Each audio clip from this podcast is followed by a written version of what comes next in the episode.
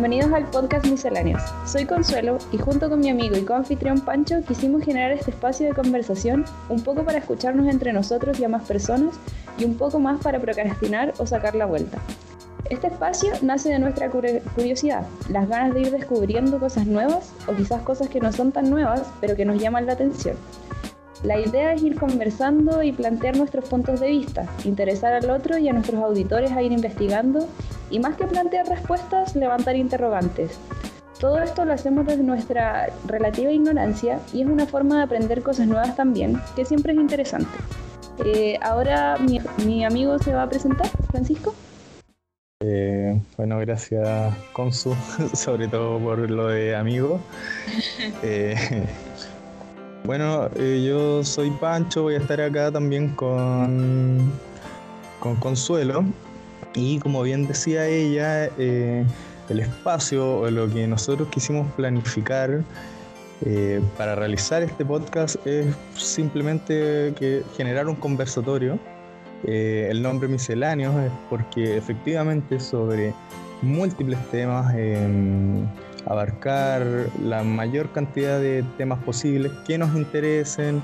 Y bueno, siempre desde, como decía Consuelo, nosotros en muchos de estos temas vamos a ser legos en el asunto, no somos expertos, sino que simplemente por nuestra curiosidad hemos hecho investigaciones.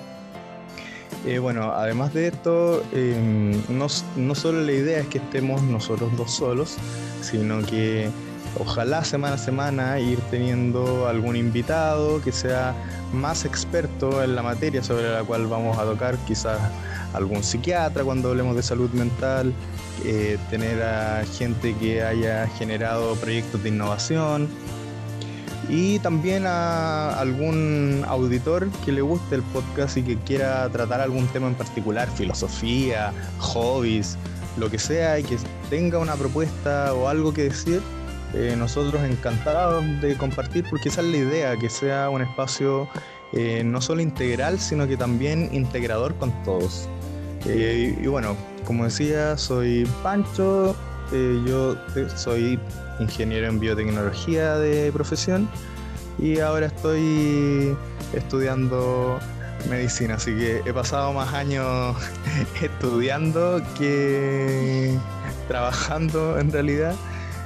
Pero es que es lo que me gusta y yo creo que es por eso que, este espacio como tan abierto surge de eso, de mi curiosidad constante, de saber más cosas. Yo siempre digo a modo de broma que me gustaría vivir 180 y tantos años para poder estudiar cuatro o cinco carreras y poder desenvolverme en un montón de cosas porque es, es hermoso aprender.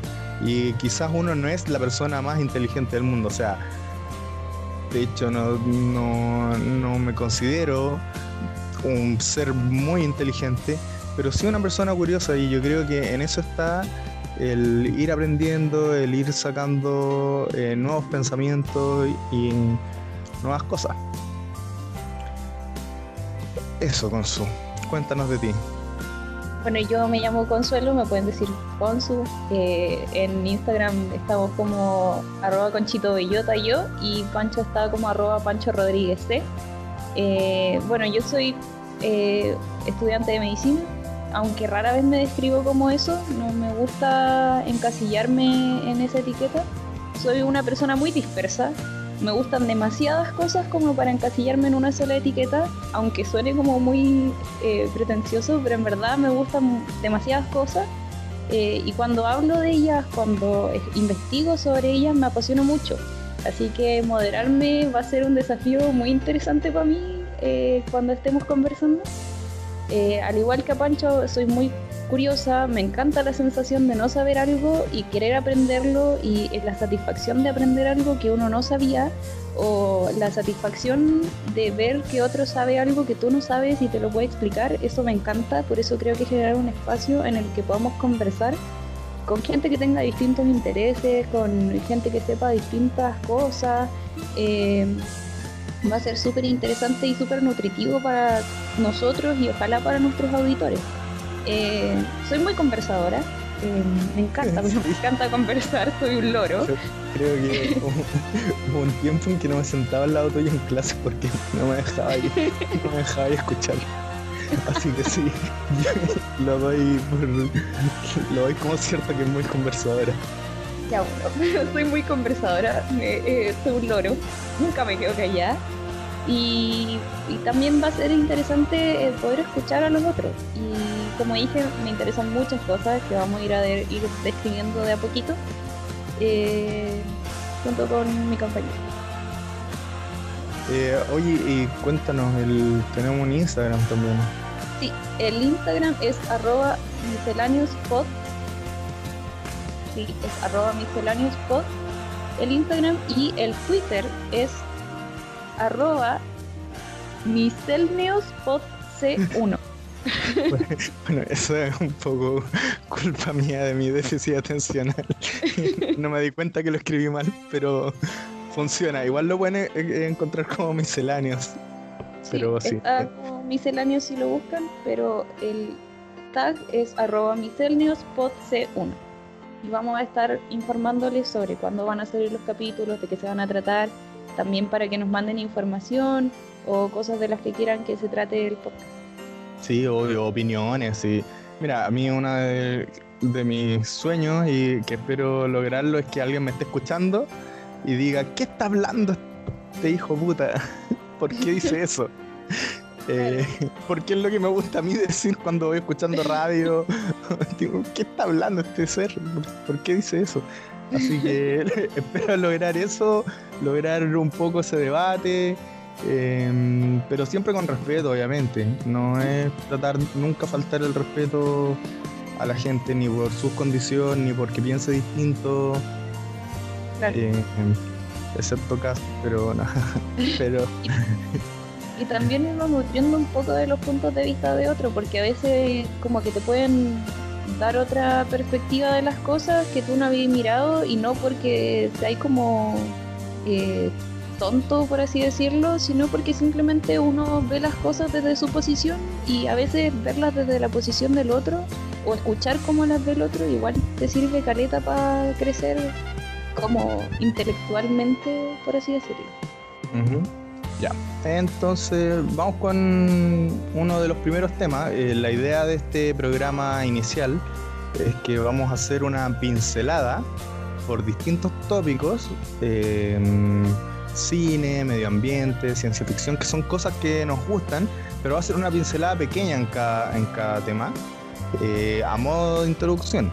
Probablemente se nos van a quedar en el tintero muchos otros temas, pero la idea es dar una, aproximación a, lo que va a ser misceláneo eh, más adelante y que va, bueno, después más adelante cada programa va a tratar sobre un tema en específico pero hoy queríamos tener esta idea de hacer una pincelada por distintos temas. Y voy a comenzar yo hablando de cine, que es algo que, bueno, es un interés en común que compartimos con, con Consuelo. Y bueno, de cine ¿qué se puede decir? Hay mucho, mucho, mucho de qué hablar. O sea, ya sea cine, arte, em, las grandes producciones. A, mí y a Consuelo nos gusta mucho las películas de Marvel, ¿cierto? Claro que sí, me encanta. Eh, de hecho, espérate, es que estoy, tengo que decir que estoy picadísima porque yo estoy en Santiago y para los que no saben, yo soy de la cuarta región y nuestro queridísimo Iron Man está en la cuarta región y yo estoy en Santiago. Estoy, pero. Pero, estaba haciendo un podcast. Ya, sí. Pero le rendimos homenaje desde lejos. Sí.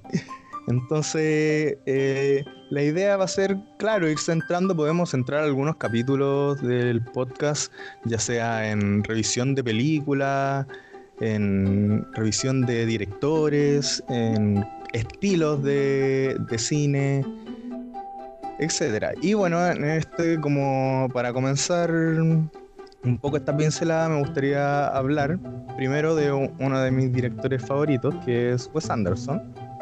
Em, bueno, Wes Anderson estudió filosofía en la Universidad de Texas.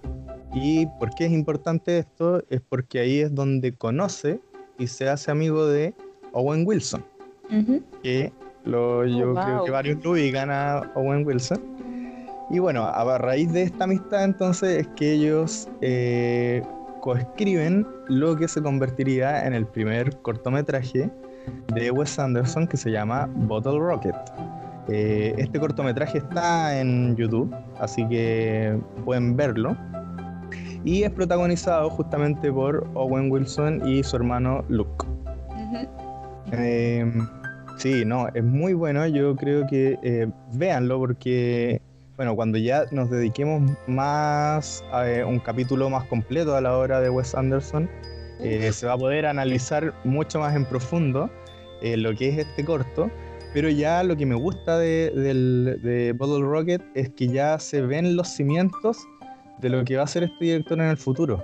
Eh, y es que a pesar de que es como un corto, y bueno, destaco esto entre comillas, que es un corto que cualquier otro director podría hacer, ya se siente como la esencia de Anderson. Y bueno, esto quizá, quizá esto es porque uno lo mira con los anteojos de la retrospectiva y como yo soy muy admirador, eh, digo, oh sí, aquí se ven elementos de la esencia de Wes Anderson, pero eh, bueno, ahí lo vamos a analizar yo creo más en profundo. Y bueno, de Anderson, ¿qué se puede decir? Tiene un sello propio, eh, su estética es súper fácil de reconocer. O sea, una persona que es conocedora del cine de Wes Anderson cualquier película que veas, inmediatamente vas a saber que es de, de Anderson. Eh, su estilo se mantiene como invariable, ¿cierto? Sí. Eh, de Wes Anderson, como que lo otro que no varía mucho es el diálogo y la calidad del diálogo que se da, como el tono entre los personajes, siempre es súper similar. Y eso también me encanta. Sí, exacto. El, de hecho, una de las cosas que, a pesar de esto, cada, cada, película que se hace igual se siente fresca. No es como que estés viendo lo mismo que ya ha hecho. Y bueno, entre los temas, como tú dices, los diálogos son muy, muy similares y también los temas que abarcan sus películas generalmente tienen que ver, por ejemplo, con relaciones familiares que son algo disfuncionales, aunque yo diría ni tanto, ni tanto, porque yo familia exactamente es no lo mismo. Ah, eso me encanta de Wes Anderson, lo anoté. Es que, eh, pero yo le puse entre comillas ese disfuncional. Igual, te voy a mandar en general, porque en general todas las familias tienen cierta disfuncionalidad. O sea, no, el, el, que te diga, oye, sí, mi familia es perfecta, no. Entonces eso es lo bonito, se siente súper íntimo cuando tú estás viendo una, una película de Wes Anderson, se siente, te puedes sentir súper relacionado con los, con los personajes. Y lo otro que me gusta es que es un creador optimista. O sea, su, los términos de sus películas o en general siempre tienen como ese gustillo al final feliz y que es súper arriesgado porque eh, en general no sé, por algún motivo hoy en día el cine que gusta es ese cine como, no, y, te dejó, o en la serie te dejó con un cliffhanger o medio desesperanzador. Pero en cambio, estos como finales con ese gustillo feliz eh, me encantan y eso es algo eh, súper propio de él. Y bueno, y, lo otro es que él lo utiliza repartos recurrentes. Sí, eh, como de mis favoritos de él. Bill Murray. Bill Murray, exacto. Tilda, Sí. ¿cómo, se dice el apellido? Swinton. Swinton. Ah, Edward Norton también. Bien. Eh, también, ellos como que le dan una calidad porque al final, por ejemplo, Owen Wilson y Edward Norton, a diferencia de Tilda Swinton, ellos dos son como súper característicos en cómo actúan. en cambio, Tilda Swinton es como más versátil, por así decirlo. Sí, sí. E-, ellos le dan como una cadencia a las películas en las que están. Y también es bacán eso, como súper propio, pero no lo mismo que pensáis tú, como que no cae en ser repetitivo ni en predecible. No, y, bueno, mira, yo no sé si esto es tan así, pero eh, adelantando un poco lo que iba a decir después, porque eh, hay otros directores que también ocupan repartos como que tienen sus repartos. Por ejemplo, eh, Tarantino eh, también siempre tiene como uno sus favoritos. Y hay, hay algo que, bueno, yo soy un poco friki, pero a mí me, encanta leer manga y hay un autor que se llama Yoshihiro Togashi y él explicaba en una entrevista un autor de manga y él, y él siempre en todas sus obras en que quizás alguno ha, visto alguna de sus animes o, mangas como Yu Yu, Hakucho, eh, Hunter X Pero la cosa es que, bueno, si tú ves sus obras, su siempre tiene en sus distintos mangas dibujos súper parecidos de distintos personajes. Y él explicaba una vez que eh, uno de sus maestros en la escuela de arte, de mangaka, no sé si existe como la carrera mangaka en, Japón, pero eh, uno de sus maestros le decía que era una súper buena estrategia porque hacía que el lector siempre estuviese familiarizado con su estilo y con que esta, oye, sí, esta es una obra de Yoshihiro Togashi. Y no sé si sale de ahí, pero creo que pasa un poco con estos directores lo mismo. O sea, el mantener más o menos un reparto, el mantener más, o menos una estética, los hace súper reconocibles. Lo cual no quiere decir que les quite creatividad, para nada. Ese, era, ese era mi dato, súper free. Pero de, de hecho de Wes Anderson aprecio mucho que use los mismos actores porque en las distintas películas te hacen sentir algo familiar, por así decirlo pero que no cae en lo repetitivo y que no es una fórmula, sino que él usa la misma estética y usa ciertos recursos, pero la historia, pese a su familiaridad, no siempre son iguales. O sea, el Gran Hotel Budapest es absolutamente distinto a, Fantastic Mr. Fox y son ambas maravillosas. Eso es lo otro, que para mí elegir una película favorita de él sería como imposible.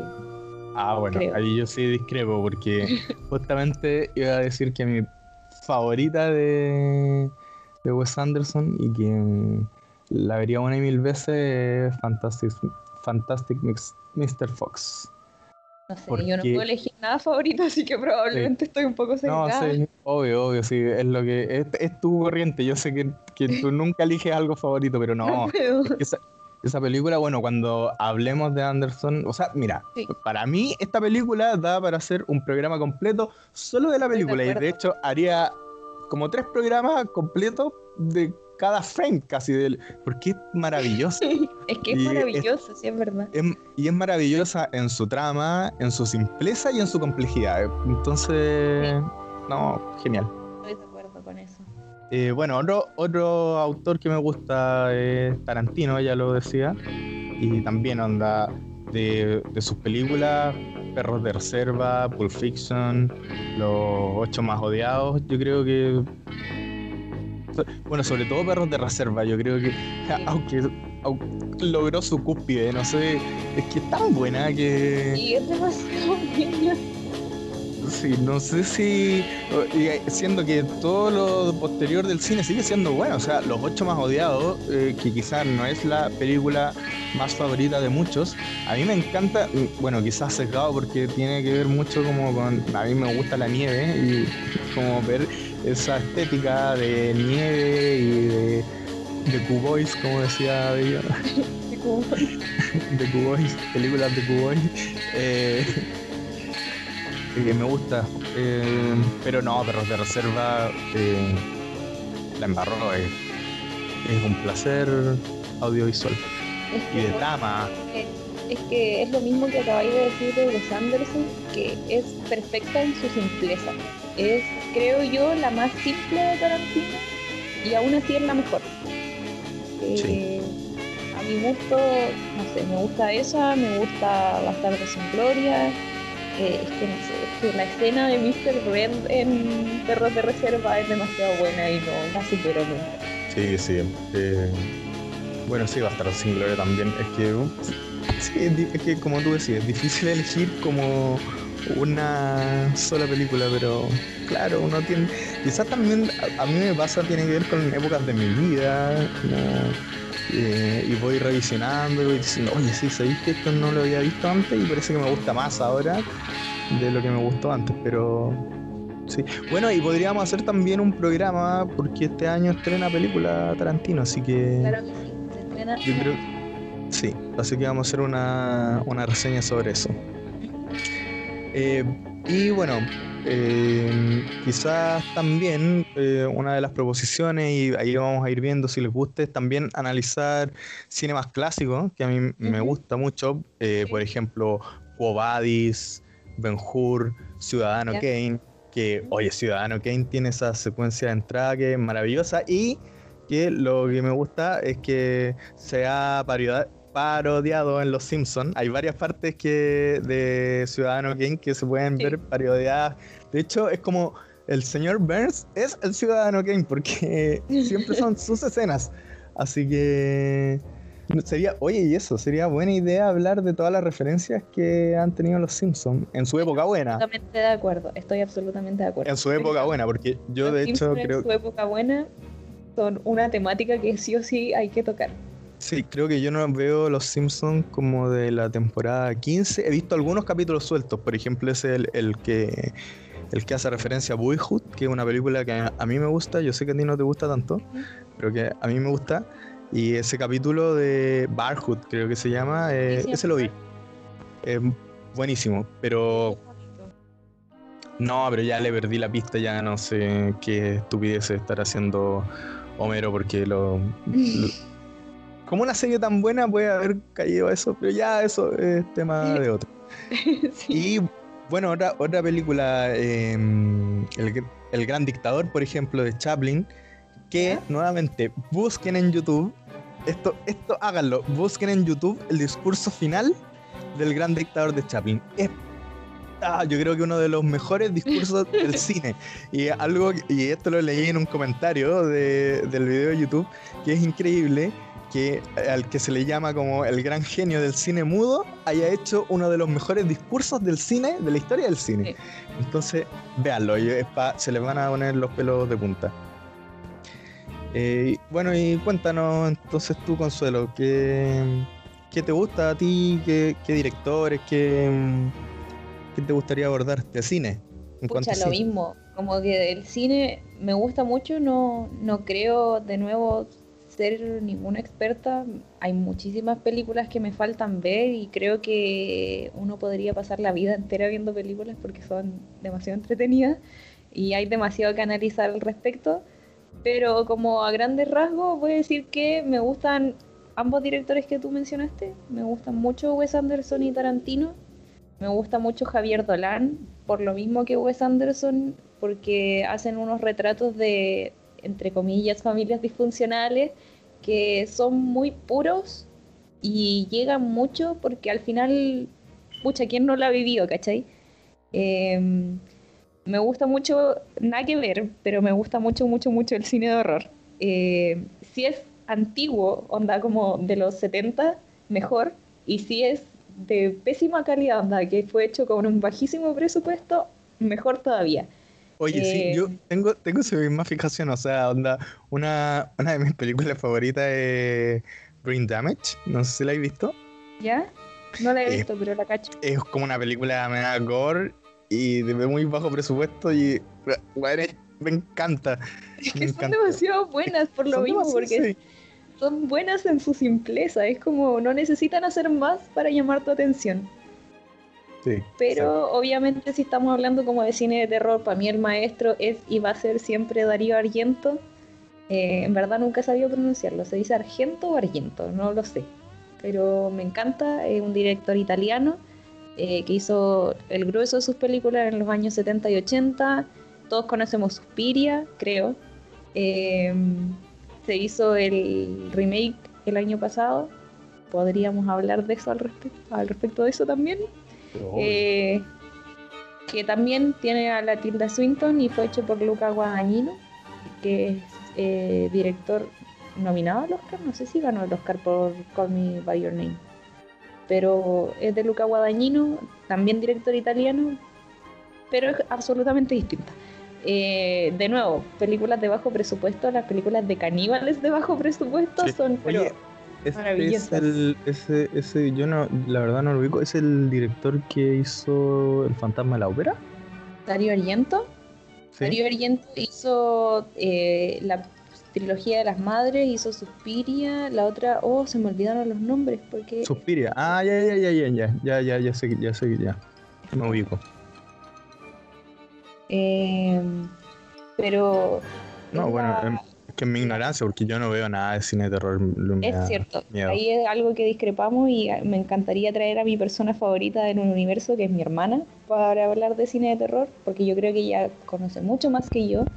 Eh, el cine de gore también es muy bueno. Em, Especial de Halloween. Claro, especial de Halloween. Se viene, lo estoy esperando, ya lo tengo planeado. Eh, dentro de terror, y creo que es debatible si cabe en el terror, horror o la ciencia ficción, es que me encantan las películas de Alien desde que era una guagua.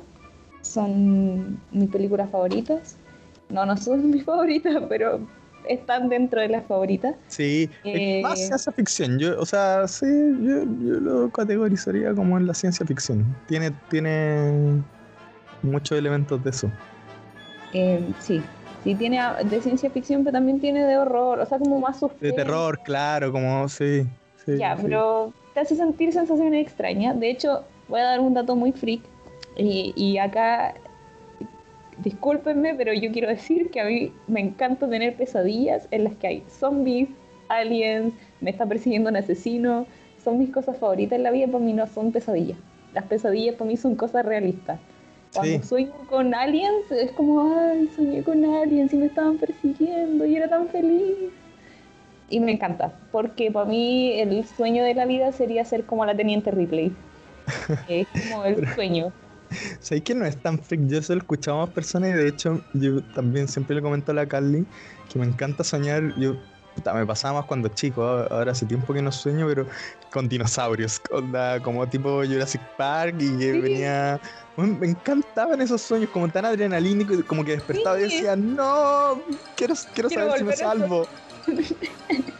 De hecho, creo que anoche soñé como que estaba en un barco abandonado y habían como monstruos o zombies, no sé qué eran, y era maravilloso. Pero es como súper adrenalínico y me encantan las cosas de terror. Para mí eso no es terrible. Eh, eso, mi hermana yo creo que eh, desde chiquitita siempre empezó, o sea, siempre vio películas de terror y probablemente conoce muchísimo más que yo eh, y sabe mucho. Y lo otro que quería decir es que a mí no me gustan mucho las películas actuales de terror, eh, por lo mismo que me gustan, o sea, por lo contrario que me gustan las antiguas, es porque recurren a muchos recursos que son como demasiado gigantes, como demasiado ruido, las imágenes, y a mí me gusta el terror más simple, como más, eh, no sé, humano, por así decirlo. De las nuevas que han salido, mm, me gusta mucho The Witch que de nuevo es muy simple, es demasiado simple. Eh, y, eso lo hace tan bacán. Y de las nuevas también que han salido me gustan las de Jordan Peele, Get Out y Nosotros, que son muy buenas. Y, y eso, como que me molesta mucho de las películas de terror actuales que subestiman un poco al espectador y creen que necesitan recurrir a estos recursos gigantes para asustarnos y no siempre es así. Y bueno, creo que da para largo hablar de cine y... Sí, de hecho, como... horas. yo me estoy asustando tanto cine de terror, eh, así que pasemos a otro, a otro tema que queríamos tratar y que, eh, bueno, corresponde a algo que es hoy en día muy transversal, que todos debiésemos estar informados, que es eh, medio ambiente y bueno, activismo ecológico, etcétera. Y así que Consuelo, por favor, eh, con tu sapiencia, ilumínanos. No tengo mucha sapiencia, fíjate tú. Me gusta mucho como que podría estar horas quejándome, más que nada de cuando se trata del cuidado del medio ambiente y de las cosas que no estamos haciendo. Pero respecto a esto, como lo que me gustaría que hiciéramos en este podcast eh, es que podamos conversar cómo hacer lo que está a nuestro alcance como personas que no somos activistas medioambientales para, entre comillas, salvar el planeta. Y, y dentro de eso, como contextualizar eh, a cada persona, porque me pasa mucho que eh, dentro del movimiento medioambiental, pese a todo lo bonito que es y lo maravilloso que son los activistas y las activistas, es que eh, no se respeta el contexto del individuo, porque obviamente no es lo mismo ser una persona que vive en Vitacura y tiene acceso como a mil recursos para no producir basura, que ser una persona que simplemente está tratando de llegar a fin de mes eh, con la plata que tiene y tiene que comprar todo envuelto en plástico, por ejemplo. Sí, creo que lo, eh, creo que lo habíamos hablado también en mi super critical drugstore, que fue una No sé si te acuerdas que Yo una quería decir catarsis. que los tomates eran ricos y se transformó en decir que hay elitismo dentro del movimiento medioambiental. Pero, pero es, que es verdad y lo que tú dices estoy absolutamente de acuerdo. y que es algo que muchas veces lo carecen como las autoridades o la- las autoridades entiéndase no como políticos solamente, sino que como autoridades en ciertos tópicos, como activistas del medio ambiente, en que no logran llegar al público de forma transversal, sino que de pronto se forman como estas pequeñas élites. dentro de los movimientos y que también está mal, porque así no, o sea, como que sesgas un poco y genera resentimiento en la gente a la que debería estar, comillas, conquistando con tu movimiento, ¿cachai? Y lo otro es que también vivimos en una sociedad en la que el- los problemas medioambientales se achacan a los individuos, siendo que nosotros tenemos el mínimo de culpa respecto a la contaminación del planeta. Y no significa eso que no deberíamos hacer nada al respecto o que deberíamos comprar todo en plástico y generar mucha basura y, y de usar la estufa todos los días y andar en auto y no preocuparnos, no significa eso. Pero el grueso de la culpa o responsabilidad la tienen las grandes empresas, eh, como sabemos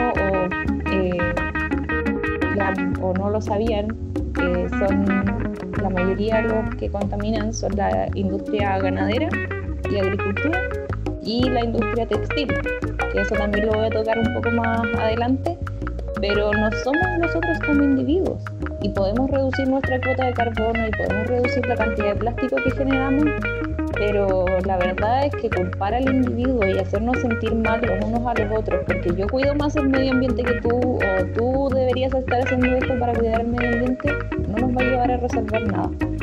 Eh, y bueno, eh, me he quejado mucho, he sido, he sido muy negativa, pero también me gustaría como dentro del espacio destacar a personas ambientalistas a quienes admiro, como hay una chilena, o sea, hay varios chilenos, está Camila Silva, que la pueden encontrar en Instagram como No Me Da Lo Mismo, eh, están Agustín y Ale de Vaya Consumismo, ellos tienen blogs de cuidado del medio ambiente y probablemente tienen muchos más recursos que yo para enseñar. Eh, está Greta Thunberg, que también es una niña chica, que yo creo que tiene más convicción que todos nosotros juntos eh, y la admiro un montón. Creo que mm, es súper consecuente en cuanto a su activismo, o sea, va a venir a Chile y no se va a venir en avión porque no quiere aumentar su cuota de carbono. Es súper admirable y quizás si todos fuéramos un pelito como ellos o eh, nos diéramos el trabajo de pensar un poquito más, el mundo no estaría al borde de la destrucción. De, de hecho, También- entiendo que no va a venir a Chile por lo mismo, por no, porque no tiene cómo.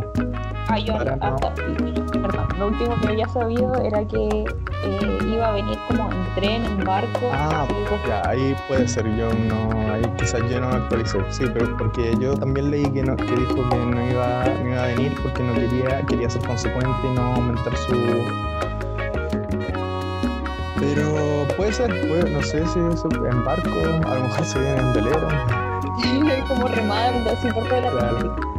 Eh, hay unas gringas que son youtubers. eh, hay una, o sea, en verdad no son gringas, son inglesas, que para mí no son lo mismo gringos como estadounidenses. Son anglosajonas. eh, que hacen videos también sobre sostenibilidad. Y hay una en particular que a mí me gusta mucho que destaca como, o sea, compara compras de alimentos, por ejemplo, o de útiles de la casa eh, con y sin plástico, siempre teniendo en cuenta y dando a conocer de que en realidad es mucho más caro comprar las cosas, por ejemplo, en tiendas especializadas como ecológicas, porque es la realidad que vivimos, es triste, pero es obvio que no todos tenemos los mismos recursos para proteger el medio ambiente. Y lo otro también que me gustaría debatir es el término eh, basura cero o zero waste, porque a mí me parece que no es realista. De hecho, hay muchos activistas que lo están refutando como término porque lo mismo aleja el movimiento de la gente común y corriente que no es activista por el medio ambiente. Eh, no lo desechan por completo, pero sí eh, le hacen el alcance de que decir basura cero lo deja muy alejado de todos y lo hace ver como algo imposible, porque básicamente es imposible no producir nada de nada de nada de basura. De hecho, nosotros mismos, o sea, cuando entráis a ver a alguien que está en aislamiento, eh, es terrible la cantidad de plástico que se usa, pero al mismo tiempo no hay nada que podamos hacer al respecto como para no usarlo. Las normas sanitarias son así y no me puedo arriesgar a contaminar a otros pacientes por proteger el medio ambiente. Es súper triste, pero no hay una solución tampoco. Claro. Eh, bueno, yo quiero nombrar y quizás que puede ser una invitada también acá al, algún programa en que hablemos de medio ambiente a Antonella Gatini, que ella es la esposa de mi cuñado. No sé si tiene algún nombre eso, pero eh, no, bueno, y también ella tiene un podcast que para que lo busquen que se llama, está en Spotify, se llama Lunes de Inspiración. Y eh, bueno, eh, más o menos la historia de los chiquillos de, con su marido, con Juanca, em, es genial porque se fueron a Australia. ella fue con él porque él iba a hacer un, posgrado y ella es psicóloga de profesión y cuando volvió decidió onda, digamos mandar toda la mierda eh, por seguir como su idea de lo que era como llevar una vida más ecológica tiene también un Instagram que se llama Libeco eh, y llegó, bueno, ella nos va a poder explicar mucho mejor cuando le invitemos cómo fue todo este proceso de cambio eh, que tuvo en ella, porque creo que allá conocieron a algún activista y eso le dio como esta idea eh, y de que realmente lo que ella quería hacer y por lo mismo también ahora está haciendo estas cosas de coaching como para eh, demostrar que se puede, se pueden hacer las cosas, así que yo creo que es súper interesante, aparte los dos, bueno, los dos son súper inteligentes, a mí me encanta hablar con ellos, eh, escuchar a Juanca,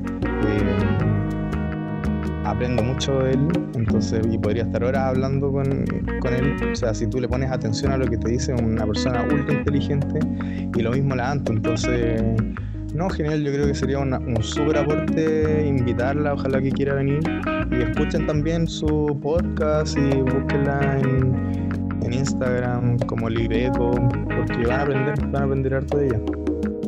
Igual la idea es eso, como traer gente que nos pueda enseñar más, que sepa más sobre el tema y ir dando datos sobre cómo llevar una vida más sostenible que esté al alcance de nosotros que somos estudiantes universitarios y como que tenemos cero lucas y, que nos cuesta también un poco más que a la gente que tiene sus propios recursos.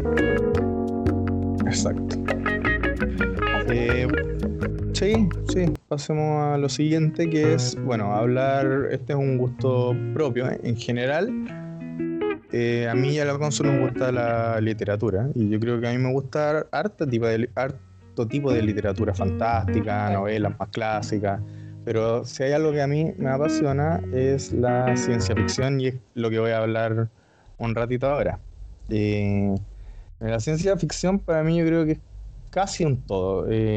Yo sé que existen como hartos ensayos de, mm, o, tratados en donde como la gente más clásica dice que la ciencia ficción es la como la parte fea de la literatura o, o esa la que nadie quiere admitir públicamente que la lee eh, pero es que la ciencia ficción involucra como para mí temas tan diversos eh, y como súper apasionante, o sea, involucra bioética, involucra filosofía, debates políticos eh, y todo en el marco de pseudociencia y que, como vamos a revisar en algún podcast dedicado a esto, muchas veces esta pseudociencia eh, se, se, convierte en ciencia, se, se, cumple lo que, lo que perecían.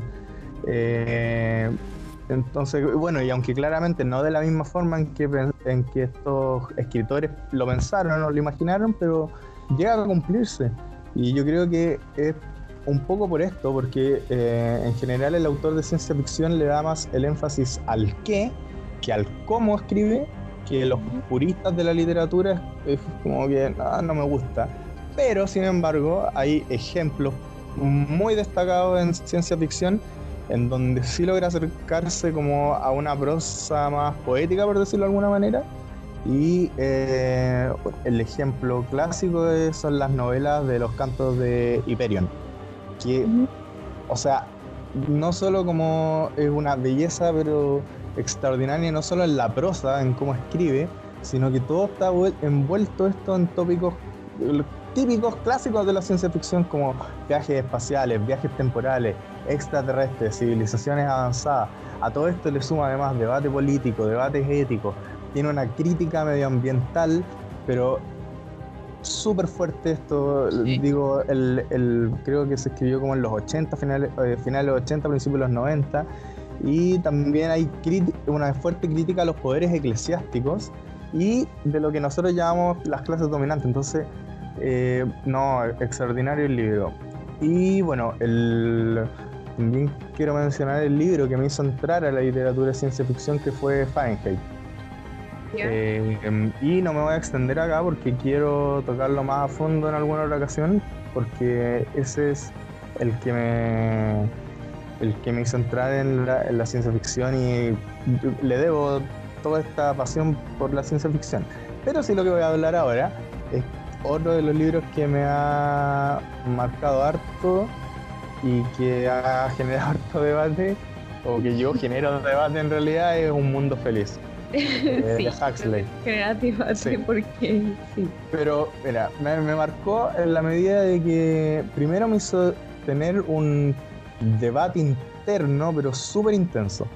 Y bueno, después de ese debate interno pasó a lo externo, pero em, porque yo creo que el tema que voy a mencionarlo en un rato, eh, lo he tratado hasta el hartazgo ahora con la gente cercana, pero va más o menos en esta línea.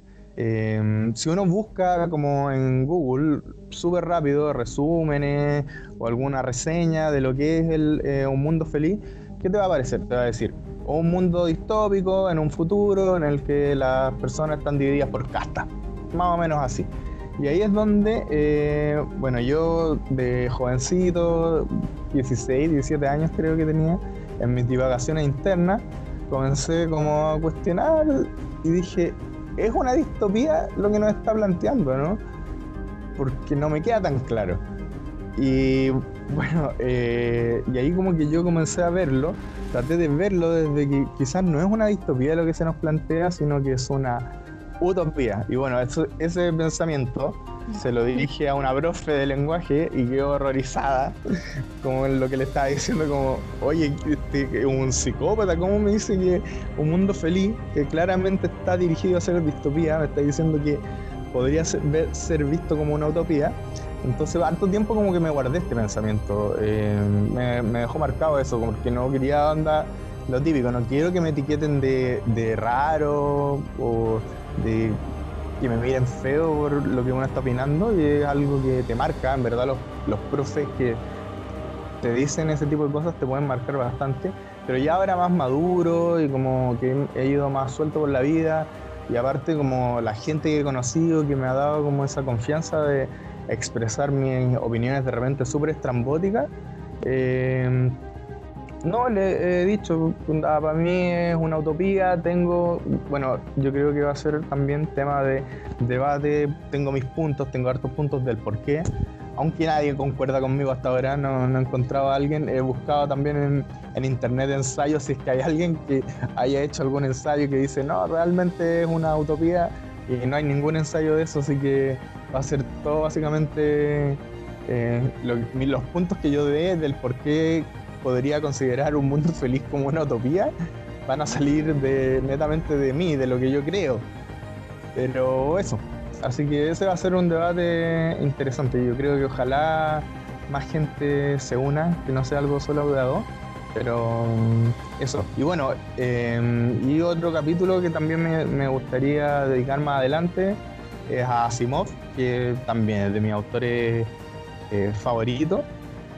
Y bueno, hay una historia en especial de Asimov, no me acuerdo en este momento cómo se llama el cuento, eh, y que va muy en sentido con la obra de Huxley, Entonces, y que aparte da como explicación a algunos vacíos que podrían haber quedado con un mundo feliz y que no sé si está hecho a propósito, porque no sé si el cuento de Asimov es anterior o posterior a lo del mundo feliz de Huxley, pero si uno, uno une como las ambas obras, se puede crear como algo más armadito. Eh, así que no, sería eh, excelente hablar sobre eso. Sí.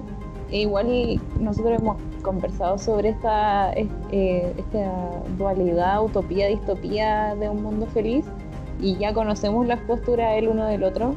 Eh, yo creo que es una distopía.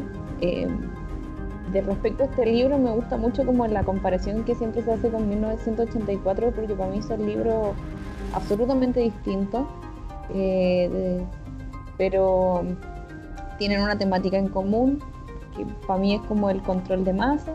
Lo hacen de distintas formas en ambas, como ambas distopías o sociedades, vamos a llamarlas sociedades, pero al final hay un control de masa súper fuerte y me parece súper interesante analizar cómo se aplica eso a la sociedad actual.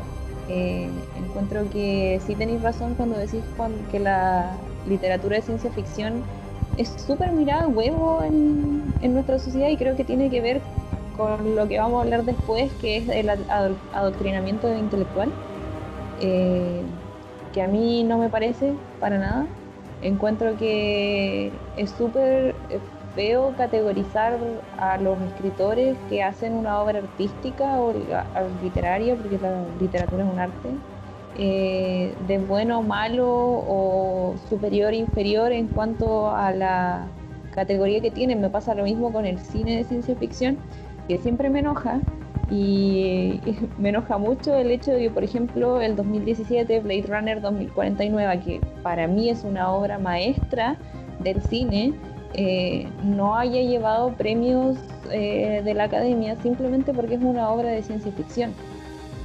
Cuando la ciencia ficción, como tú bien dijiste, abarca todo, abarca muchos más temas que solo robots o naves espaciales. Eh, es súper profundo. Em, y como que es otra forma de mirar a través de esta cosa, como esta idea que tenemos nosotros de cómo podría ser el futuro, de en realidad cómo somos los seres humanos. Y en la misma línea me gusta mucho Westworld, que es una serie de ciencia ficción, también es una película y un libro del mismo creador de Jurassic Park, eh, Michael Crichton. Y encuentro que sería súper interesante que pudiéramos discutir eso, como... Eh, Blade Runner, Westworld, eh, Alien, que también es, he vuelto a nombrar Alien, porque también es, ciencia ficción. El debate de si Star Wars es ciencia ficción o no, también es interesante. Eh, que para mí no lo es. Eh, o sea, creo que la denominan como una space opera, que es como un subgénero de la ciencia ficción, pero...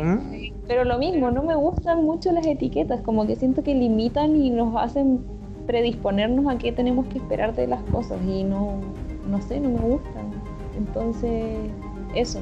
Eh, me gusta mucho el libro de Sueñan los androides con ovejas eléctricas, que es con el Blade Runner, y que también es buenísimo. Y también se pueden hablar muchísimas cosas de cómo eso se aplica a la sociedad actual, que es lo que a mí me gusta más de la ciencia ficción. Sí, de hecho yo debo confesar que he visto muy a media la película de Blade Runner porque tengo muy metido lo del libro. Ah, Entonces siempre me pasa que me cuesta mucho como ir del libro a la pantalla. Pero lo que, lo que me llama es que está Harrison Ford, que es un crack. Claro. Ah, o sea, es tan crack que el, el sábado creo con la, con la Carla estuvimos viendo esta Air Force One, la avión presidencial, y es un puto crack. O sea, ese presidente que reparte madres a todos. Después, cuando no hay piloto, dice: Yo piloteo el avión. Yo, fue como, weón, puto. Harrison Ford. O sea, no, yo, yo a Harrison Ford le compro todo. Eh, me encanta. Así que sí, eh, la, la, voy a voy a hacer una la voy a hacer una revisión a la película, obviamente para cuando vayamos a hablar y también contactar con el libro. ¿Qué lo que nos lleva... Sí, dale, dale. Blade Runner 2049 también tiene muchos aspectos del libro que la del 87, creo.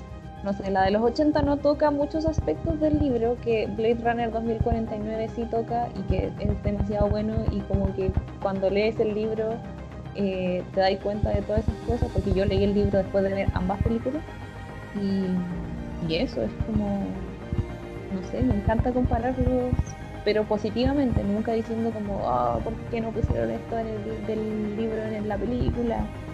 De una manera positiva, como rescatando los aspectos que sí sacaron y cómo hicieron los aspectos que no sacaron del libro, que igual se vieron tan bacanes. Y, y eso, me gusta mucho. ¿De ciencia ficción se considera viaje en el tiempo? Sí, sí, totalmente también tenemos otro mundo completamente distinto, según yo. Sí, sí. O sea, sí, el viaje en el tiempo es ciencia ficción, pero es que depende también en el contexto en que tú pongas, porque no sé si como los viajes en el tiempo que pasan en Endgame pueda considerarse, pueda hacer eso que ah. sea una película de ciencia ficción. Entonces, o sea, tiene algo de ciencia ficción, o sea, construyeron una máquina y. y está. Claro, es, es, un elemento de la ciencia ficción puesto en otro tipo de película. Em, bueno, y eh, bueno, hablando un poco, tomándome de las diferencias entre novelas y, y películas, también va a dar para largo em, lo que pasó con Juego de Tronos y Canción de Hielo y Fuego que yo, yo me leí los libros primero y después vi la serie. Así que hay harto, bueno, hay harto que la, la serie en sí misma se sostiene, pero también hay muchos elementos de los libros. Tú no has leído los libros, entonces ahí podemos dar como va a ser entretenida como esa discusión de tu visión sin haber leído los libros y mi visión eh, desde un lector eh, cómo pasó con algunas tramas que ignoraron, o sea, la trama de, de Dorner, la ignoraron totalmente y es, pero de lo mejor que ha escrito George R. R. Martin. Y la ignoraron y la destruyeron, entonces, eh, ah, eh, Ways, que son los showrunners, los detesto por eso, pero... Y bueno, lo que hicieron también con la última...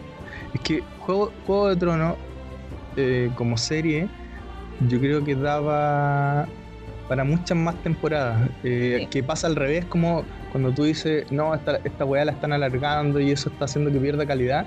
Esto fue, pasó totalmente lo contrario. Al no querer alargarla, perdió calidad por acelerar tramas. Es que ese fue el punto, que empezaron a, se suponía que la primera temporada tenía que ver con el primer libro y así sucesivamente, y al final fueron mezclando del primer libro con el tercer libro y el cuarto libro y el quinto en distintas temporadas y, lo, y no tenía continuidad. Pues. Entonces cuando se quedaron sin material, porque el viejo todavía no termina de escribir el último libro, eh, empezaron a inventar sobre la marcha y quedaron barra. O sea, esa es mi opinión desde una persona que no leyó los libros. Sí, sí. Pero ahí le vamos a dar... Y bueno, pasando a otro tema, aquí me voy a explayar un poquito en algo que me encanta y que da y que yo creo que es la base de muchas de las cosas que uno puede hablar y que es la filosofía. Y bueno, en este tópico de la filosofía hay mucho, pero mucho, mucho, mucho, mucho que revisionar, em, partiendo, bueno, por la filosofía, ética clásica, pero uno de los puntos más interesantes y que a mí más me gustan yo creo que es por mi formación como eh, científica, es justamente la filosofía de la ciencia. Y acá la idea, como al revisar filosofía de la ciencia, es ver múltiples filósofos que han ido moldeando y haciéndose las preguntas que qué es lo que es conocimiento y cómo avanza la ciencia. Y ahí entramos en el área de lo que es la epistemología. Y bueno, voy a, a explayarme un poquito acá. Eh, ¿Qué es lo que es la epistemología? Es la parte de la filosofía que se aboca a resolver el problema del saber y su relación con la disciplina de las ciencias. Y bueno, entre eso encontramos, vamos a encontrar dentro de la filosofía clásica a racionalistas como Descartes o Descartes, pero Descartes, eh, Wolf o em, eh, empiristas como Locke, Hume. Eh, después pasamos a la parte más del idealismo alemán, donde está Hegel, que yo debo hacer un paréntesis con Hegel, porque leer a Hegel es un tormento. O sea, si, si te querés sentir tonto, lea a Hegel, porque el tipo es un maestro, pero y tiene una forma como genial de poner las cosas, pero yo de verdad lo leía y decía, no, no estoy entendiendo nada, así que lo que tuve que hacer fue, eh, bueno, fue una experiencia realmente traumática y lo que tuve que hacer fue irme a ver, eh, a leer cosas así como cómo entender a Hegel o, dicho de otro modo, como Hegel pa' Porque desde ahí como que recién empecé a entender un poco, pero eh, sí, si te quieres sentir tonto, lea a Hegel. Y bueno, eh, lo, que, lo pasa con todo esto de la epistemología es que los filósofos clásicos, ¿qué se preguntaron? Es si existe la posibilidad de, del saber desde su fundamento. O sea, ¿es posible el saber objetivo del mundo real? Lo otro que se preguntaron es cómo sabemos que nuestros saberes se corresponden realmente al mundo y que no son simples ilusiones. Y esto ya da como para que te, te a tallar la cabeza. Pero claro, porque los filósofos clásicos a la conclusión que llegaron es que no es posible conocer la realidad exterior de forma objetiva. Y por lo tanto entonces la modernidad rechazó como empezó a rechazar todo lo que eran eh, los saberes inmediatos. ¿Y qué son los saberes inmediatos? Son las comuniones místicas, las revelaciones, la intuición racional, la intuición emotiva o eh, entre comillas empatía, el sentido común y que es chistoso porque hoy en día mucha gente basa sus discusiones en estas formas del saber tradicional, en la intuición racional, en el sentido común, te dicen, pero es sentido común. Eh, y eso fue rechazado hace muchos años por estos eh, filósofos del saber y que para ellos lo que realmente se, se aceptó como eh, real es el, es el saber empírico, o sea, el saber que se, que se obtiene a través de los sentidos, a través de la vista, a través del olfato. Y eso nos lleva entonces eh, a otra cosa que es que tiene que ver con a lo que nos íbamos con qué es lo que es la epistemología y también nombrar otra cosa que se llama ontología. Entonces, em, para poner para tratar de ponerlo fácil. Em, una operación en la que un objeto se pone eh, dentro de un sujeto como una idea, eso es una verdad epistemológica. Es, es decir, es el objeto visto como la idea del sujeto. Mientras que el, el objeto en sí mismo es lo que se conoce como verdad ontológica. Y entonces ahí viene lo que hace nuevamente que te empiece a explotar la cabeza, porque ya tenemos esta verdad epistemológica que es el, el objeto, pero como idea dentro de un sujeto, versus la, la verdad eh, ontológica, y ahí viene lo de la teoría de la correspondencia. ¿Y qué es, lo que, qué es lo que dice la teoría de la correspondencia? Es que el saber es solo un saber real si lo que está presente en la mente del observador, es decir, la verdad epistemológica, se corresponde a lo que está presente en el objeto, es decir, la verdad ontológica. Y eso ya de por sí es súper difícil de digerir. Y viene un gallo que era, eh, ay, ¿cómo se llama? Este, el obispo irlandés, George Berkeley. Y George Berkeley nos dice que y lo voy a citar porque no me lo sé de memoria. Dice, la única manera de demostrar que la imagen que se forma en la mente de un observador, que es decir, la eh, idea epistemológica, corresponde al contenido de la cosa que observa, es comparar ambas. Pero para esta comparación solo la puede hacer otro observador, que también entonces este, tercera, eh, este observador va a formar en sí mismo una imagen mental de ese objeto que está tratando de comparar. Entonces ahora, ¿cómo demostramos que esta nueva imagen mental de este observador es, se corresponde con el objeto? Entonces el gallo ahí ya te hace tallar la mente y decir como un ciclo sin fin. Y eso es más o menos como de lo que este tema, y esto es como solo una introducción a lo que es epistemología, ontología, y así, bueno, empieza a surgir el, el idealismo. Pero también otra cosa que quería dar en este caso es una pequeña pincelada, porque realmente una pequeña pincelada a lo que son algunos autores que son muy importantes en cuanto a la filosofía de la ciencia. Y el primero de estos es Karl Popper, que, bueno, Karl Popper eh, estaba el Círculo de Viena, que lo que proponía el Círculo de Viena hasta antes de Popper era que el conocimiento debía estar basado eh, en la inducción, es decir, que desde, el, desde, el, desde un conocimiento particular eh, repetido lo ibas llevando al ámbito general y que la ciencia iba avanzando en base a conocimiento que ya se sabía previamente, o sea, es decir, tú ibas agregando cosas. Pero Popper lo rechazó totalmente, dijo, no, esta weá es un absurdo. Eh, y lo que propone Popper es la teoría del falsacionismo. Y lo que el falsacionismo lo que nos dice es que en vez de buscar todos los casos que se ajusten a una proposición, es buscar un solo caso que no se ajuste a esa proposición. Y si, si hay un solo caso que no se, se, asocia a esa proposición, ya se puede dar que esta proposición es falsa. Y, y por lo tanto, entonces ahí te das cuenta que lo que creíamos verdadero no es así. Eso es lo que dice Popper. Después llegó Thomas Kuhn. que un ejemplo de eso y dice que un ejemplo de la falsia, ¿cómo que era? Falsacionismo. Falsacionismo es decir que todos los eh, cisnes son blancos y siempre han sido blancos. Se puede, es, es, falso, es falso porque está contradicho por eh, un dicho que dice en 1697 un explorador holandés vio eh, cisnes negros. Entonces necesitas un solo caso que diga que es falso. ¿Eso es? Exacto, exacto. Ah, ya, es que no, no, ah, no, no, es que de hecho quizás con ejemplo también lo puedes ver como con, con, la, con las bacterias.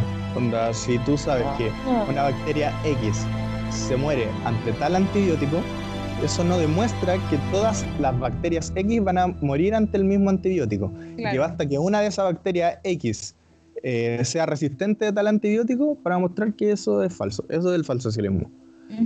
Y bueno, ahora Thomas Kuhn, que eh, es el que plantó que la ciencia avanzaba a partir de eh, paradigmas y revoluciones. Y de hecho, y esto lo hizo para mejorar la propuesta que hacía Popper. Y de hecho yo creo que su libro, que es un libro que para mí al menos debiesen leer todos los que estudian alguna carrera relacionada con la ciencia, ya sea bioquímica, biotecnología, medicina, tienen que leer, debiesen leer y analizar, hacer un análisis profundo y el libro se llama Estructura de las Revoluciones Científicas. Y lo que Kuhn propone es que en cada época determinada tiene un paradigma, es decir, un conjunto de ideas y que así la ciencia va avanzando en lo que eh, Kuhn propone que se le llame ciencia normal.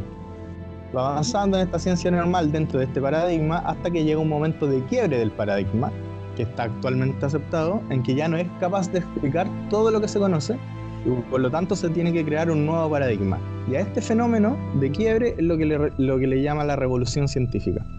Y lo cual llega a generar entonces nuevos paradigmas y nuevamente viene lo de la ciencia normal que comienza a avanzar.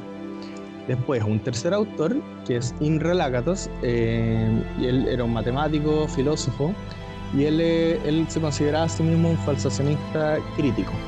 Y lo que hizo este genio es eh, un poco acoplar las dos, las dos ideas que tenían Popper y la combinó con la postura historicista de Thomas Kuhn. Entonces llamó, como, eh, llegó a algo que él le llamó em, los programas de investigación. Y los programas de investigación lo que permitían es establecer el por qué algunas teorías han superado otras teorías tanto en la historia como actualmente, eh, y permite como, y va poniendo como una serie de reglas que les permiten, entre comillas, a los científicos escoger entre dos hipótesis rivales y que pueden ser igualmente plausibles.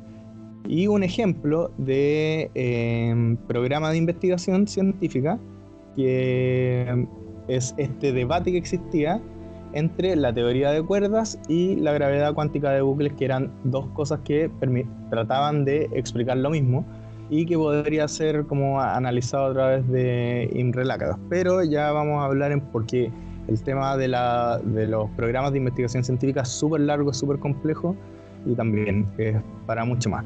Y finalmente, el último filósofo de la ciencia del que quiero hablar es mi favorito, que es Feyerabend, que no es el más sólido, de hecho él es contemporáneo a Imre Lakatos, y Imre Lakatos es considerado por todos mucho mejor, pero es mi favorito porque él se considera a sí mismo un anarquista y me encantan las cosas que dice. O sea, de verdad quizás no es el más sólido ni en su postura ni en su teoría, pero eh, bueno, una de las cosas que él hace es que niega, mira, escucha, niega la existencia de un método científico y nos dice que la ciencia no tiene un método propio. Ahí vamos a indagar más porque él piensa que la ciencia no tiene un método y que los científicos lo que hacen es que eh, saben hacer, los científicos saben hacer su trabajo a través del conocimiento científico. Ahora, ¿por qué me gusta tanto Feyerabend? Es porque él tenía una mirada súper crítica a las consecuencias políticas y sociales del autoritarismo científico, que es algo que eh, estamos viendo hoy en día con José Massa, ah, y, y, del uso de la ciencia como adoctrinamiento y bueno, manipulación política de masa, la enajenación de las libertades ciudadanas y acá es como eso, yo quiero hacer el pequeño paréntesis con este personaje que, entre comillas, detesto, pero en verdad en su momento admiré porque me gustaba y que, bueno, esta opinión puede ser muy incendiaria porque he visto que harta gente lo admira y postea cosas en Twitter y sus historias de Instagram y que al doctor José Massa. Y no es que a José Massa no lo reconozca porque probablemente tiene un intelecto extraordinario, o sea, él es un líder en su campo, mientras que, no sé, yo a duras penas consigo tener buenas notas, pero en su discurso, y que él siempre lo ampara en la ciencia, y es, que, y es por eso que quizás a la gente le suena como eh, tan bueno o como tan centrado y no le suena, no, no, le suena descabellado. En su discurso, como digo, hay, hay ideas clasistas, hay ideas de adoctrinamiento, hay una idea mandatoria de qué es lo que hay que hacer, es como si fuera un, eh, citando a 1984, un gran hermano del conocimiento y de lo que debe o no debe hacer una persona para ser intelectualmente accesible. Entonces aquí hago el nexo con lo que nos dice Feyerabend en cuanto a que la ciencia eh, no tiene una crítica a sí misma, sino que, eh, y por lo tanto, eh, su discurso apunta a que está como saber científico y su, su presunto derecho preferente y como epistemológicamente privilegiado como ciencia, es como intervenir en, el hombre, intervenir en muchos tópicos. O sea, un experto eh, sostiene, o sea, y me refiero a expertos, dígase, los que se autodenominan como experto en el área de la economía, experto en el área de la sociología. Ellos se sienten con el derecho de intervenir sobre ya sea la economía del país, la salud de las personas, o sea, hay gente, yo tengo compañeros que en Instagram tratan de imbéciles a la gente que no se vacuna sin que exista de por medio una real educación o una comprensión en qué contexto es que esta persona no cree en las vacunas. Entonces eh, es súper fuerte como todo este adoctrinamiento. Y bueno, también hay eh, sobre la vida mental o los problemas de la educación pasa lo, pasa lo mismo. Vienen estos que eh, como pseudo expertos, amparados como en, su lecho científico, en que se sienten con ese derecho de adoctrinar y decir qué es lo que realmente las personas necesitan. Y es un ejercicio, esto de, de escuchar o de eh, cuestionarse si efectivamente existe un método científico, si, si efectivamente la ciencia está en lo correcto, yo creo que es un ejercicio que prácticamente ninguna persona hace, o sea, ya sea con formación científica o no, y por lo tanto, eso, o sea, José Massa diciendo quiénes merecen o no entrar a la universidad y cuáles deben ser más encima las características de aquellos que tienen que entrar a la universidad, o cuando dice que eh, tenemos lo que tenemos o no que regalarle a nuestros hijos o hijas, eh, o qué es lo que la gente tiene que ver en televisión, y todo esto como amparado en esta base científica que es lógica, me parece que inherentemente está cortando las libertades mínimas que tenemos nosotros como individuos y por eso no me gusta su discurso. Y por eso es lo que me gusta, es lo que me gusta a mí de Feyerabend. Pero obviamente esto da para mucho, así que no me quiero extender más y eh, ahora tú, me, pasa, me pasa mucho porque tú nos habías hablado de Feyerabend y igual leí un poco en verano, pero me pasaba que me hacía mucho ruido este esto de que nosotros siempre estamos conversando, como en nuestro grupo y todo, de em, cosas que no nos parecen que estén bien, que sean tan dogmáticas. Y creo que está súper bien cuestionar el orden establecido dentro de las ciencias, porque si lo hacemos en todos los órdenes que tenemos en la sociedad, anda, uno cuestiona la heteronormatividad, cuestiona el tener que tener el tener que tener una carrera convencional, etcétera. Entonces me parece súper bonito también cuestionarse las cosas un poco, como realmente estoy conforme con cómo se hacen las cosas, realmente creo que las cosas en la ciencia se hacen de la manera que a mí me acomoda o puedo llegar a avanzar yo en mi intelecto de esta forma utilizando este método y es súper bonito cuestionarse esas cosas y lo que me pasa con José Massa por otro lado, es que me confunde mucho su discurso. Eh, porque, no sé, la otra vez despotricó contra el feminismo, pero al mismo tiempo va y después dice que como que le va a pegar a una persona si le ve regalando una escoba a su nieta, ¿cachai?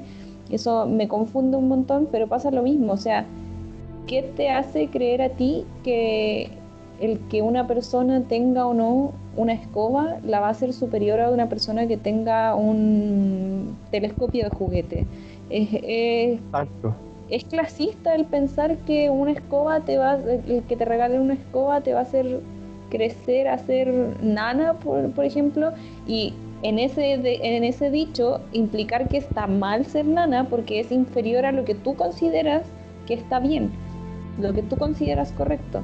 Y, claro, cae mucho en el clasismo y no me parece, pero me pasa mucho con José Massa que me confunde un montón, porque ahora justo estaba diciendo, hoy, hoy día dijo como que el gobierno no tenía sensibilidad eh, hacia la educación pública, pero hace un par de años o meses fue que se mandó esos comentarios respecto a quiénes son y cómo deben ser los que deben entrar a la universidad, ¿cachai?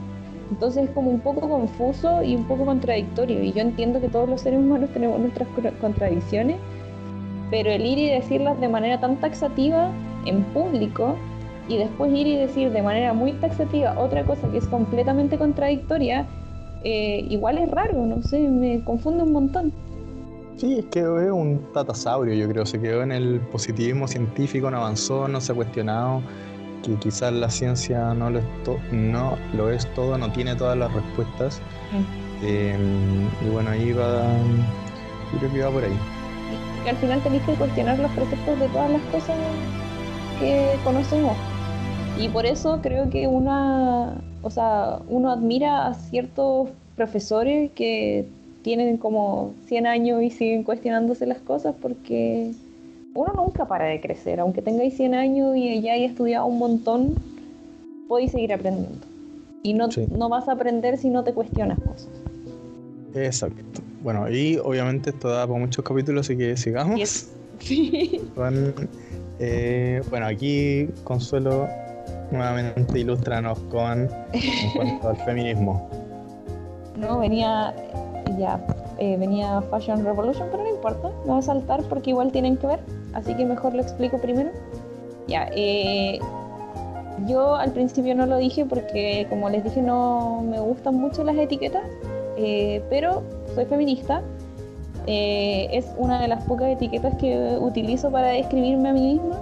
No me defino por ninguna rama por lo mismo, porque al final sería llenarme de más contradicciones que las que ya tengo como inherentemente y mm, dentro de la rama feminista no, no hay una con la que diga sí, yo soy feminista liberal o no sé, el otro día vi una que decía feminista de la libertad o feministas de género y como términos academicistas que probablemente el común de la gente no entiende.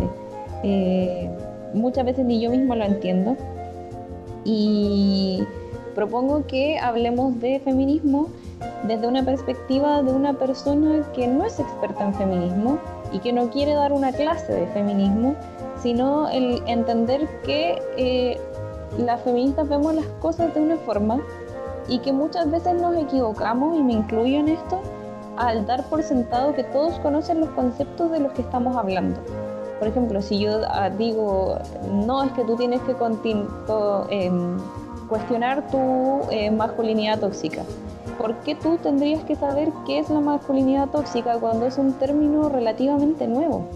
Eh, y, tiene un poco que ver también con el adoctrinamiento em, intelectual y, de lo que hablabas recién, em, que la educación, la educación en cuanto a feminismo se vuelve excesivamente academicista y, lo mismo que pasa con los movimientos ambientalistas, se vuelve lejano al grueso de la sociedad y se llena de cosas que, que nadie puede entender, lleno de teorías que nadie se da la paja de leer y eh, muchas veces caemos, no sé si lo hago, probablemente sí, eh, en hacer quedar como weón a quien se acerca a preguntarnos, oye, ¿sabes qué? No entiendo ese concepto. Y yo no le puedo decir como, pero como no sabís, pues si es obvio, o sea, si eres joven deberíais saber, deberíais leer, deberíais googlear.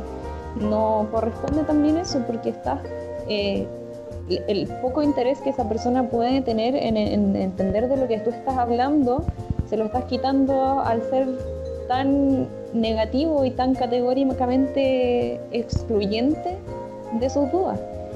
Em, igual eso, destacar que hay muchas cosas que em, voy a ver desde una mirada de una persona que es feminista.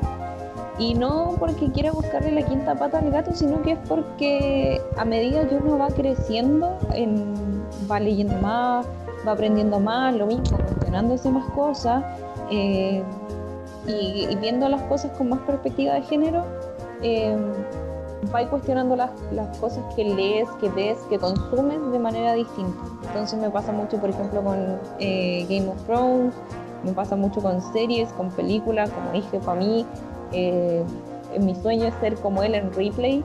Eh, entonces, es como esas cosas siempre las voy viendo con perspectiva de género y que no es una cosa que haya sido de siempre. Eh, no toda la vida, yo no nací en una casa en la que se me pasara un libro de una teórica feminista porque yo creo que muy pocas tuvieron esa comillas fortuna y si es que la tuvieron quizás ni siquiera lo consideran como una fortuna. Eh, pero cuando vea alguna cosa que me hace ruido, que para mí es una problemática o que me genera contradicción eh, dentro de mi feminismo, eh, voy a tratar de explicar mi perspectiva lo más claro posible, con lo que sé, con las herramientas que tengo y que puede que al final termine con más dudas y más contradicciones que antes, pero mm. la idea es eso, ir replanteando las cosas Sí, eh, bueno, yo el tema no me siento como, no me siento ni autoridad, bueno, ni, ni, nada. Conozco, conozco el tema, tengo mis ciertas opiniones, pero eh, lo que sí quiero destacar es como otra cosa y que de verdad quiero un capítulo total dedicado a esto y que son eh, las mujeres olvidadas por la ciencia. Y que bueno, por nombrar algunas está la Esther Ledenberg, que em, bueno, eh, eh, ella era microbióloga, microbióloga creo que era microbióloga, y que eh, ella desarrolló técnicas que nos ayudaron como a entender cómo funcionaban los genes.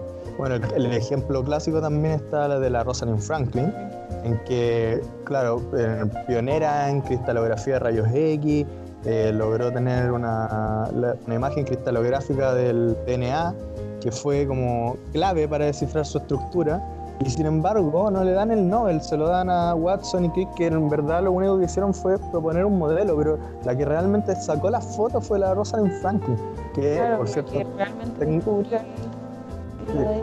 tengo, tatuado su, su imagen que está la gráfica del DNA, así que es un orgullo eso.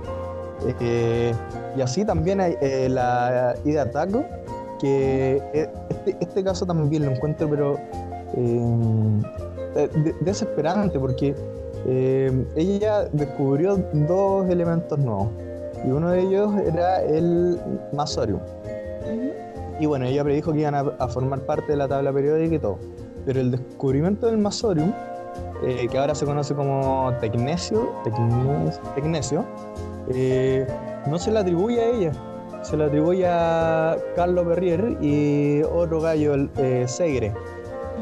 La comunidad científica siempre ignoró toda la evidencia que estaba dando Taque porque era mujer probablemente hasta que Pierre, Berrier y Segre eh, crearon artificialmente el elemento en el laboratorio. Entonces, por eso digo, este tema quiero abordarlo con tranquilidad, con todas estas mujeres que han sido olvidadas, el por qué ha ocurrido este fenómeno, qué ocurre hoy en día con la mujer en la ciencia, porque el descontrol que hay en la ciencia que afecta tanto a hombres y mujeres, eh, es verdad también, creo que afecta también un poco más eh, a las mujeres en cuanto porque en la ciencia, en el área de la ciencia, de repente no hay contratos, tú trabajas a proyectos. Entonces, ¿qué pasa con las mujeres que legítimamente, legítimamente quieren hacer familia, pero no tienen derecho a prenatal, postnatal, porque no tienen... Es un tema, pero para discutir largo y tendido. Y lo otro es que, claro, a mí igual me pasa eh, el, que las mujeres a las que recordamos en la ciencia, las recordamos en cuanto, a, en cuanto son... Eh, en cuanto se adhieren a los preceptos de la sociedad machista que tenemos, ¿cachai? Cuando habláis de Marie Curie, no solo hablas de Marie Curie, la científica, sino que tienes que necesariamente hablar de sus relaciones amorosas, porque si no, no la validas a ella como científica, ¿cachai? Eh, lo mismo me pasa con Eloísa Díaz, que Eloísa Díaz la recordamos, pero Eloísa Díaz eh, estuvo metida como en salud pública, entonces por ende cumplía este rol, comillas, femenino de las mujeres que tenemos que cuidar de, la, de los niños y em, de los adultos mayores y de personas que necesitan cuidado en general, porque supuestamente cuidar de los otros es un rol femenino. En cambio, tienes a Ernestina Pérez, que se graduó un par de días después que Loisa Díaz en la misma universidad y que sin embargo se fue a Alemania, se hizo ginecóloga y era activista feminista y nadie la recuerda acá siendo que son dos chilenas, las dos primeras chilenas, las dos primeras latinoamericanas en estudiar medicina. ¿Y por qué elegimos olvidar a una y no a la otra? ¿cachai? Entonces como súper interesante el cómo y por qué recordamos a las mujeres que han sido históricas. y, bueno, dale, querías hablar también de...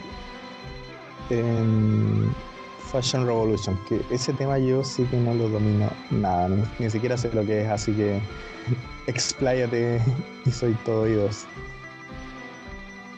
Consuelo, te perdí, no te escucho. Habías había apagado el micrófono. Mil perdones. Ah. Y no me di ni cuenta. Ahora sí. Eh, bueno, sí. Eh, hablando de Fashion Revolution o Revolución de la Moda, es un tema que es sumamente relevante para mí. También se enmarca dentro del feminismo porque eh, lo que trata de abarcar es el decir, uno, la industria textil es uno de los mayores contaminantes del planeta, por lo tanto se enmarca en lo medioambiental, eh, pero también eh, la industria textil abusa de eh, mujeres en su mayoría, que son quienes trabajan en las eh, fábricas de ropa, generalmente ropa muy barata.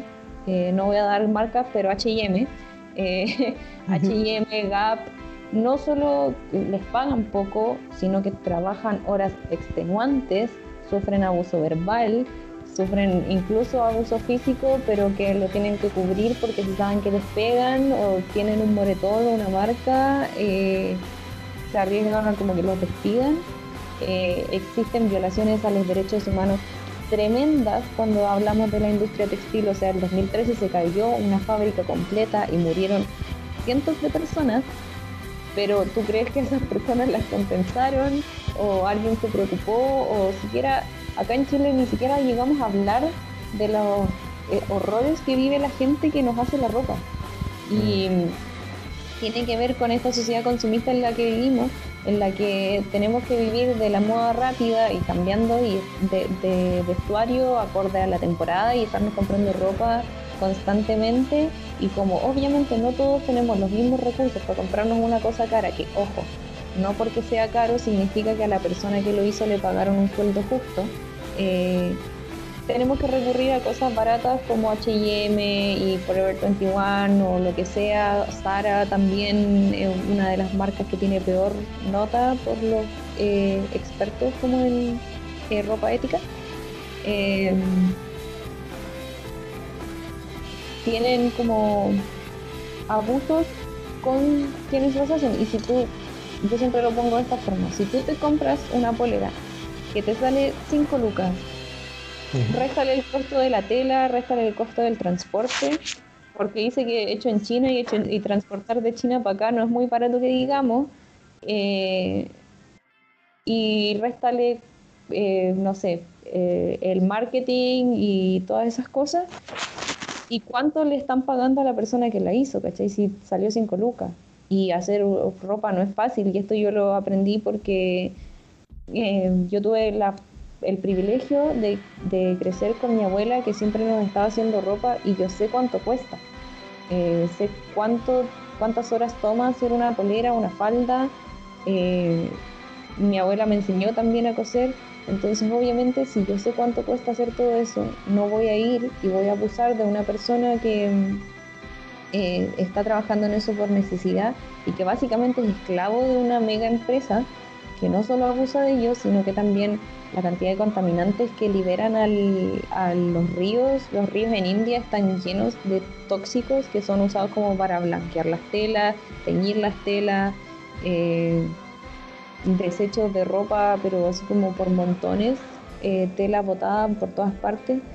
Eh, Así que eso, podría ir dando recursos, ir también en una nota más positiva, destacando la perspectiva y la acción, la labor de los artesanos que siguen dándole la batalla al retail y, que, no, ojo, no siempre son carísimos y te van a sacar, cobrar un ojo de la cara, sino que cobran lo que es justo por su inmenso trabajo, porque claramente hacer zapatos a mano no es lo mismo que los haga una máquina. Pero eh, claro, me gustaría igual en, esa nota más positiva dar datos de moda sostenible que no nos rompan el bolsillo a todos, que en verdad para mí es súper simple porque yo me compro mucha ropa eh, por lo mismo porque crecí con mi abuela que nos hacía ropa y todo, eh, nos enseñó a coser y no sé, si me compro algo porque me gusta el estampado y me queda enorme, me da lo mismo porque puedo hacer algo con esa tela y, documentales que, que, podemos comentar respecto a eso. Lo que, tú me, lo que tú me contabas me recordaba el, este libro eh, Comorra. No sé si lo leí.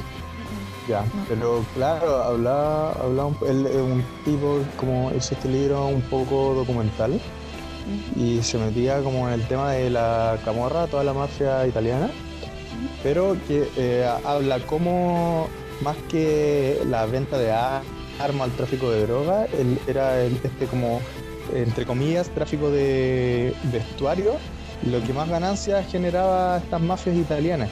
Y lo que hacían, eh, por ejemplo, era em, lo mismo, contratar a mujeres de forma muy barata y hacían réplicas de... Eh, weas ultra caras, como, por ejemplo, eh, no sé, un traje Gucci o un Giorgio Armani o lo que sea.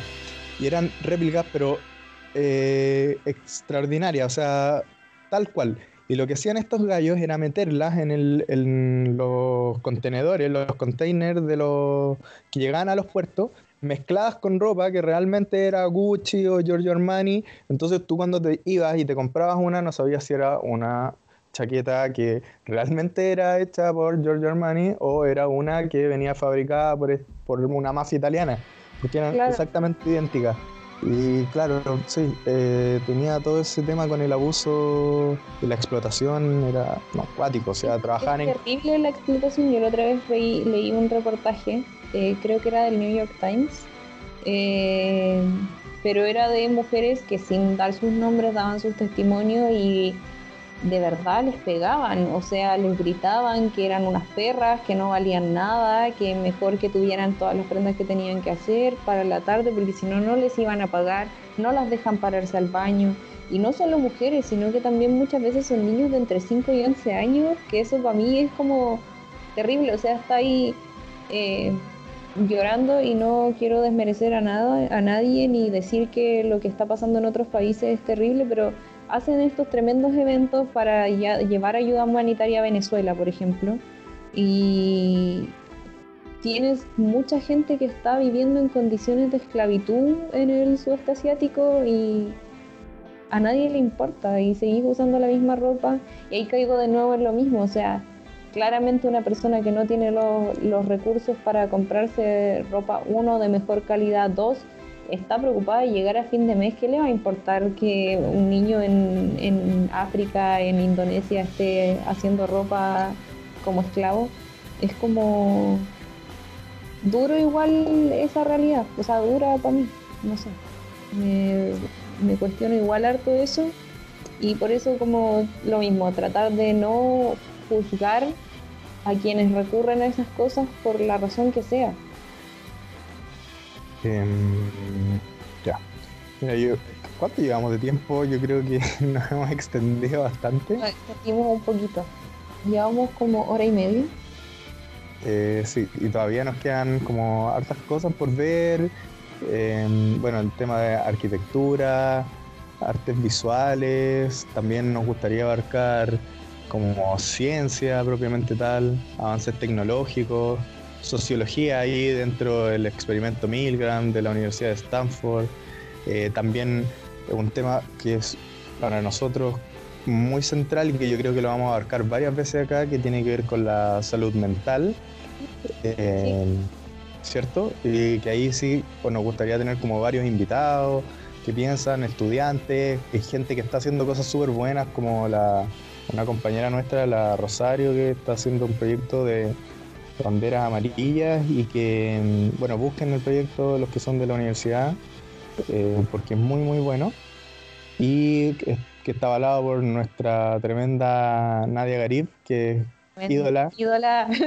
Sí, y yo creo que la vamos a invitar a un programa. Yo le, le dije y me dijo, sí, sí, o sea, gustoso. Entonces, yo creo que vamos a hacer un par de programas abarcando salud mental, eh, educación, música, hablar de series, o sea, eh, de eso se trata eh, más o menos el programa. Como, y, y, no sé, bueno, depende de lo que nos digan o todo, podemos hacer como una segunda parte de esto mismo, que es hacer una pincelada de temas, de otros temas que no alcanzamos a abarcar obviamente ahora o ya comenzar a ver un tema en específico, ojalá que la gente que nos escuche, que se anime, que les gustó el formato, también proponga temas, si quieren participar, yo lo dejo abierto. Eh, a todos los que me preguntaron, oye, ¿de qué se trata? Yo les decía, no, de esto. Eh, así que si queréis participar con un tema, hazlo, hablan, o sea, somos súper abiertos. Lo que decía al principio, donde hacer un programa no solo integral, sino que integrador con todas las visiones, con quien quiera participar siempre y cuando sea en un entorno de respeto, eh, bienvenido.